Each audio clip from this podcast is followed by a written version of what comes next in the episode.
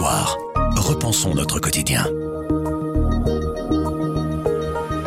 Bonjour, vous écoutez À propos, le podcast d'actualité du journal Le Soir.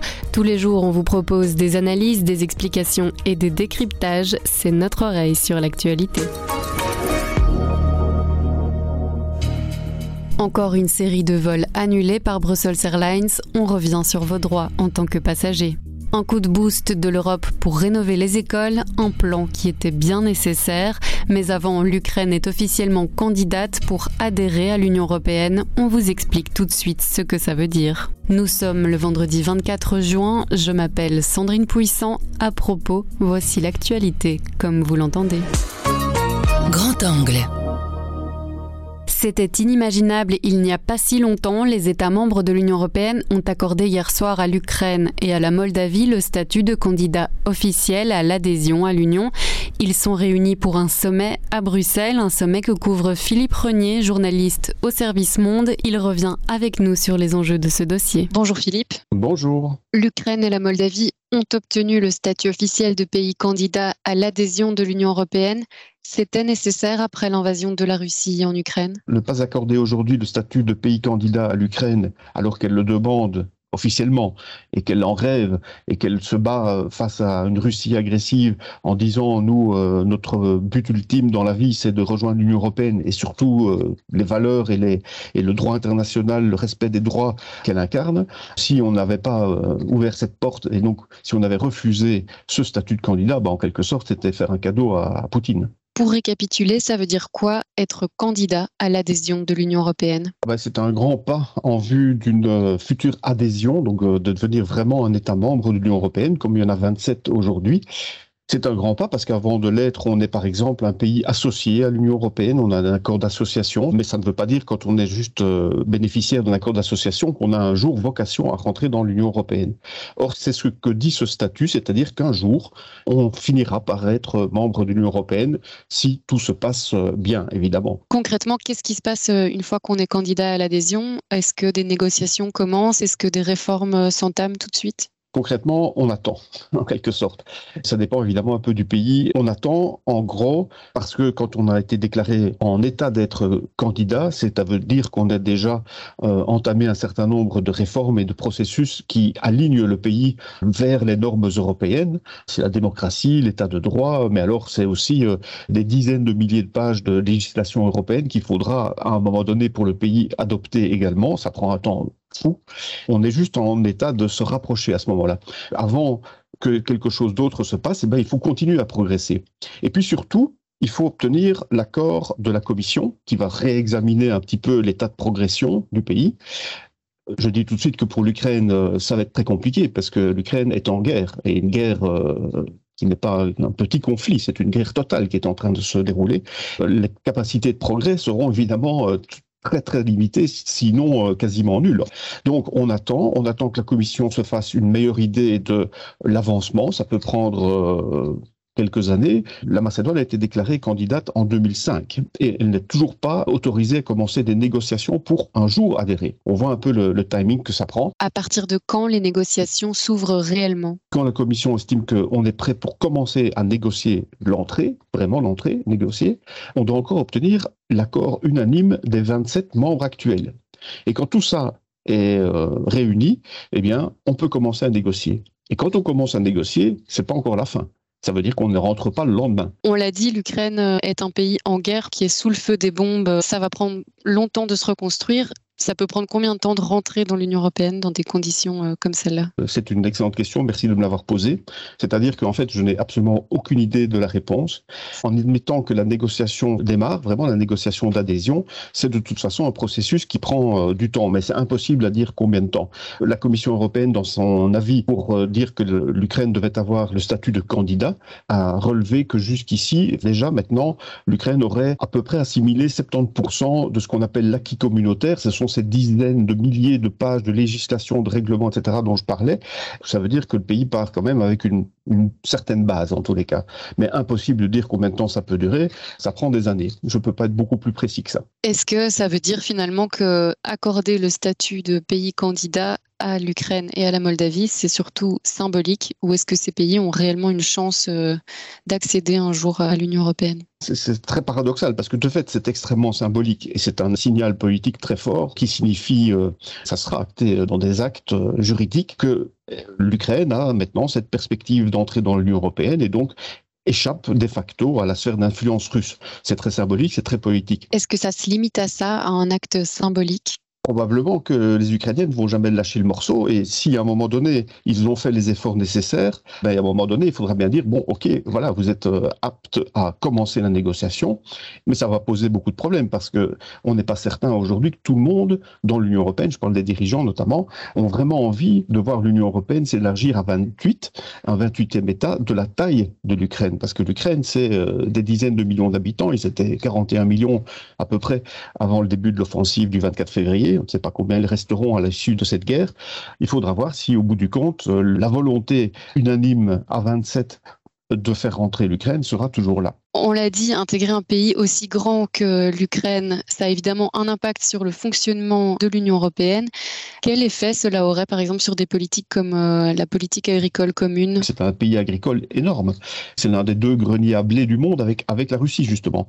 Il se fait que les budgets européens, les fonds européens sont consacrés à peu près à hauteur d'un tiers de toute la masse au soutien aux politiques agricoles. C'est la politique agricole commune. Donc il est évident qu'un pays de la taille de l'Ukraine et autant agricole entrant dans l'Union européenne, eh bien, va avoir droit à une très forte portion de, ce pot commun, puisque c'est un pays euh, agricole. Mais ça a un impact aussi, par exemple, sur la répartition des droits de vote dans les décisions qui se prennent euh, au Conseil euh, à la majorité qualifiée, par exemple. Forcément, un pays de 40 millions d'habitants a plus de poids qu'un pays de, de, 10. Ça a des impacts à tous les niveaux parce que c'est un grand pays avec un, poids lourd démographique. Euh, c'est un pays qui a aussi une industrie quand même, même s'il est un peu vieillotte. Et il faut aussi se rendre compte que à ce stade, c'est l'Ukraine le pays le plus pauvre d'entre les plus pauvres actuels de l'Union européenne. Donc, il y aura effectivement des transferts de fonds nécessaires, mais donc tout ça prendrait beaucoup de et beaucoup d'énergie. Est-ce qu'il faut revoir le fonctionnement de l'Union européenne? On parle à ce stade de modifier des traités? Certains en parlent, en tout cas, euh, au Parlement européen. Il y a une majorité qui soutient cette idée d'un peu toiletter euh, la construction et se dire que c'est le moment de revoir un certain nombre de textes. Du côté des États membres, on est, il y a une très très forte réticence à s'engager euh, sur cette voie-là, maintenant en tout cas. On estime qu'il y a sérieusement des priorités autres que celle-là, notamment cette guerre en Ukraine et toutes ces conséquences que nous subissons aussi, au-delà de ce que les Ukrainiens subissent au quotidien, qui font que c'est pas le moment de s'engager dans des travaux comme ça dont on ne sait jamais, une fois qu'on ouvre cette euh, boîte de Pandore, on ne sait pas toujours quelle en est l'issue. Hein. Plaident pour cette révision des traités pour faire euh, l'Europe en mieux ou faire plus d'Europe éventuellement. Mais dans l'Union européenne, il n'y a pas que des forces europhiles, il y en a beaucoup aussi d'europhobes. Et donc le résultat pourrait être euh, pire que ce qu'on a maintenant, du moins dans l'esprit des europhiles. Est-ce que, vu la complexité euh, de ces questions et le temps que cette adhésion pourrait prendre, l'Europe n'a pas intérêt à imaginer une formule plus souple, une formule intermédiaire d'adhésion? Il y a des idées autour de la table pour euh, mettre une structure plus ou moins souple, plus ou moins formelle. Ça peut être simplement des réunions euh, qui associeraient l'Ukraine, mais aussi d'autres pays qui probablement sont intéressés par euh, une coopération plus étroite avec l'Union européenne. Mais je rappelle, ça existe déjà, puisqu'il y a déjà des accords d'association dont l'Ukraine bénéficie. Mais enfin, de faire quelque chose d'un peu plus visible, en tout cas, que ces accords, et d'intégrer progressivement dans certains nombres de discussions, éventuellement même de programmes, programmes de recherche, par exemple, des pays qui ne sont pas membres, mais qui seraient intéressés. Et, donc voilà, d'élargir comme ça une espèce de club euh, plus ou moins formel, mais qui ne soit pas celui de l'Union européenne. Merci Philippe. Merci à vous et une bonne journée à tous et toutes. Près de 150 écoles vont être rénovées grâce au plan de relance européen pour faire face au choc économique de la pandémie. Le gouvernement de la Fédération Wallonie-Bruxelles a bouclé sa liste des établissements qui bénéficieront des fonds. Les travaux devront être bouclés d'ici mi-2026. Eric Burgraff couvre l'enseignement chez nous. Il nous explique pourquoi ce plan était nécessaire. Mais simplement parce que les besoins en termes de rénovation de bâtiments scolaires sont énormes en Fédération Wallonie-Bruxelles. On estime qu'aujourd'hui, si on devait remettre les bâtiments à niveau, il faudrait sortir d'un coup 4 milliards d'euros, c'est-à-dire euh, le tiers du budget de la fédération. C'est juste impossible en fait. Aujourd'hui, on a aussi 150 millions d'euros dédiés chaque année à la construction, à la rénovation d'écoles. Ça veut dire qu'il faudrait entre 25 et 30 ans pour remettre tout à niveau, alors que dans le même temps, les bâtiments vont continuer à vieillir en fait. D'où l'intérêt d'avoir un boost important venant de l'Europe. Est-ce que rénover presque 150 écoles aujourd'hui, ça suffit? Non, ça ne suffit pas. Évidemment, il y a des milliers d'écoles qui attendent beaucoup de pouces pour euh, se mettre à niveau. Il faut savoir que face aux 150 projets retenus, il y en avait déjà 571 qui étaient sur la table, donc euh, seulement un tiers pourra faire l'objet d'une subvention. Ces travaux sont toujours nécessaires, mais d'autres moyens arriveront plus tard pour euh, permettre de remettre ces écoles à niveau également. Les fonds n'ont pas été répartis en fonction des réseaux, comme c'est le cas d'habitude, mais selon la qualité des projets proposés. Il faut noter ici qu'il y a un changement de plutôt historique en fait euh, sur ce dossier. Régulièrement, quand on attribue des fonds et des subventions à l'enseignement, ça se fait euh, sur base des réseaux et non pas sur base de la fréquentation. Le réseau officiel et le réseau officiel subventionné sont souvent privilégiés par rapport euh, aux autres réseaux du livre, qu'ils soient catholiques ou qu'ils soient de livres non catholiques. Ils sont privilégiés mais sur base simplement d'accords qui datent d'il y a des décennies d'ici. Le libre aujourd'hui en a un peu ras-le-bol, pour être clair et parler franchement. Et dans ce dossier, comme il a d'ailleurs déjà fait dans d'autres dossiers, il a déposé un recours en Cour constitutionnelle au plus haut sommet de l'État. Et très vite, la Cour constitutionnelle, comme souvent ces dernières années, lui a donné raison. Le ministre d'Ardenne, qui est quand même, il faut le dire, à la base de ce dossier et de son instruction, ne s'en est pas vexé pour autant parce qu'il considère qu'il fallait avancer, l'argent était là et il ne s'agissait pas de perdre son temps dans des procédures judiciaires inutiles. Et il a proposé une répartition toute simple, en fait, c'est de faire un tri en fonction d'un certain nombre de critères de qualité. Quels sont les critères justement qui ont permis de sélectionner ces projets? Certainement, et c'est le premier critère, l'impact énergétique potentiel. On estime que pour ces 150 dossiers, les économies d'énergie primaire seront de 75%. Ça veut dire que si on dépensait 1000 euh, euros dans une facture mazout ou de gaz pour chauffer l'école, euh, demain, on n'en dépensera plus que 250. C'est énorme dans un budget scolaire. Et à côté de ça, ben, il y a d'autres critères qui sont arrivés, comme le niveau d'insalubrité du bâtiment, mais aussi des choses plus modernes comme la connectivité du bâtiment pour faire demain un enseignement 2.0 mais aussi un dernier critère, c'était la rapidité de mise en œuvre. Tous ces dossiers doivent être clôturés pour euh, fin 2026 ou plutôt mi-2026. Donc il ne s'agit pas d'attendre 10 ans avant de mettre la première pierre. Quelle part de l'investissement vient de l'Europe dans ce dossier? Donc l'Europe, on l'a dit, met 270 millions sur la table. Ça représente plus ou moins deux tiers de l'investissement. Et donc l'investissement total, c'est 400 millions. La différence, 130 millions, est prise en charge par les pouvoirs organisateurs des différentes écoles. Donc c'est WBE, c'est des, communes et provinces, mais c'est aussi des pouvoirs organisateurs de l'enseignement libre. Il faut savoir que la Fédération Wallonie-Bruxelles met une petite aide en plus sur la table. Donc la Fédération Wallonie-Bruxelles va offrir une garantie sur l'emprunt que les pouvoirs organisateurs vont pouvoir contracter auprès des banques. Et en plus, elle va rembourser les intérêts. Ça veut dire que les écoles, donc simplement, vont pouvoir finir ces travaux sans payer un franc d'intérêt. La compagnie aérienne Brussels Airlines a annulé 24 vols hier matin. Près de 40 000 personnes sont concernées et ce n'est pas la première annulation de la compagnie belge ces dernières semaines. Le secteur est bouleversé par plusieurs mouvements de grève. Alors, quels sont les droits des passagers? Quels sont les devoirs des compagnies aériennes? Simon Lesenfants a posé ces questions à Julie Frère, porte-parole de l'Association des consommateurs Test Achat. Elle nous explique les bons réflexes à adopter. Il ne faut pas se précipiter donc, il faut absolument attendre d'avoir euh, reçu la confirmation que votre vol était bien annulé euh, pour la grève nationale de lundi. Dans ce cas-là, la compagnie aérienne est tenue en fait de vous proposer euh, un vol alternatif. Et si ce vol alternatif ne vous convient pas, vous pouvez opter pour le remboursement de votre billet d'avion. Alors, comme on est dans un cas de force majeure, parce que ce n'est pas une grève qui est propre, par exemple, au personnel de la compagnie aérienne, eh bien, ça pour que vous ne pouvez pas euh, réclamer en plus du remboursement euh, l'indemnité forfaitaire qui va de 250 à 600 euros. Donc l'obligation, c'est vraiment soit un vol alternatif, soit un remboursement. Les personnes qui ont un vol qui va être annulé doivent impérativement être contactées par leur compagnie aérienne. Les passagers qui sont euh, inquiets ou qui sont pressés peuvent également essayer de regarder le statut de leur vol sur le site internet de la compagnie aérienne ou la contacter proactivement. Mais la compagnie aérienne a l'obligation légale d'informer les passagers de l'annulation de leur vol et de leur expliquer les options qui s'offrent à eux. Si le vol de retour est annulé, de nouveau, la compagnie aérienne doit proposer un vol alternatif ou un remboursement.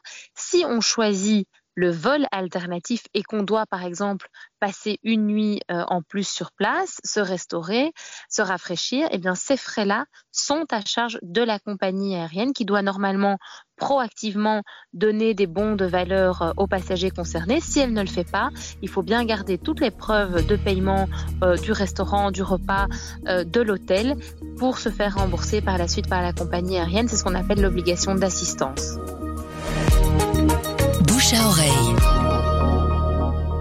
Chaque semaine, une personnalité se raconte dans les racines élémentaires. Ce week-end, c'est une artiste belge méconnue qui se livre. Elle s'appelle Berlinde de Breukere. Son œuvre est angoissante, puissante. Vous connaissez peut-être ses sculptures réalisées à partir de carcasses de chevaux morts ou ses reconstitutions de corps humains à la cire. Béatrice Delvaux nous raconte sa rencontre avec elle. C'est une artiste euh, très discrète, une petite dame, c'est marrant parce qu'elle travaille sur des objets qui peuvent a priori apparaître euh, au départ assez atroces ou travailler avec des animaux, etc., des grands animaux. Euh. Et elle est toute fluette, elle a une voix toute douce, elle a une petite coupe de cheveux très sage. Ceux qui la connaissent savent qu'elle est une fille de boucher, donc d'une boucherie dans les alentours de Gand. Évidemment, elle a vécu au milieu de la boucherie avec les types qui amenaient les carcasses de viande sur leurs épaules, avec du sang sur leur tablier blanc. Elle qui était assise sur leurs genoux, discutait, prenait un café avec son père et il discutait, il la faisait danser, jouer, etc. De l'autre côté, comme ses parents avaient beaucoup de travail, ils l'ont mise très tôt au pensionnat. À l'âge de 5 ans, elle est partie en pension. Le week-end, quand elle revenait, on la mettait chez sa grand-mère. Là aussi, elle a assisté à des césariennes. Elle a, elle a vu, comme elle dit, la proximité de la vie et de la mort et à quel point ça pouvait être beau, ces deux rencontres. Et elle a découvert l'art parce qu'en fait, c'est une petite fille qui s'embêtait beaucoup. Elle était beaucoup toute seule. Pour traduire cette solitude, elle a commencé à dessiner. Moi, je suis pas une spécialiste de l'art au départ. Je l'ai découverte petit à petit. Ça m'avait toujours euh, un peu fait peur. Enfin, j'avais peur d'être trop bouleversée ou trop euh, de pas pouvoir être confrontée à son œuvre. Et donc, je suis allée une fois une rétrospective. Avait ces fameux chevaux qui sont liés d'ailleurs à une manière d'exprimer les morts euh, pendant la guerre 14-18 à Ypres. C'est une commande du musée d'Ypres, donc ça a vraiment du sens en fait ces chevaux en soi.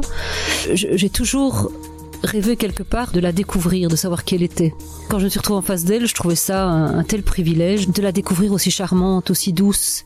Et c'est très très intéressant de voir à quel point on peut être d'apparence fragile, euh, fin, et d'avoir une telle puissance d'expression, et de ne pas avoir peur de ce qui peut paraître... Euh, énorme comme œuvre à laquelle s'attacher. C'est peut-être pas très bien d'être fan quand on est journaliste. Je dis pas que je suis fan, mais en tout cas, j'étais vraiment euh, trouvais ça merveilleux de la rencontrer et après la rencontre, euh, on était sous le charme parce qu'elle expliquait les choses de manière extrêmement fine, intense et riche.